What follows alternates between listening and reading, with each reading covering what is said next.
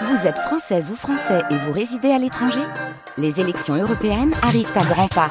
Rendez-vous le dimanche 9 juin pour élire les représentants français au Parlement européen. Ou le samedi 8 juin si vous résidez sur le continent américain ou dans les Caraïbes. Bon vote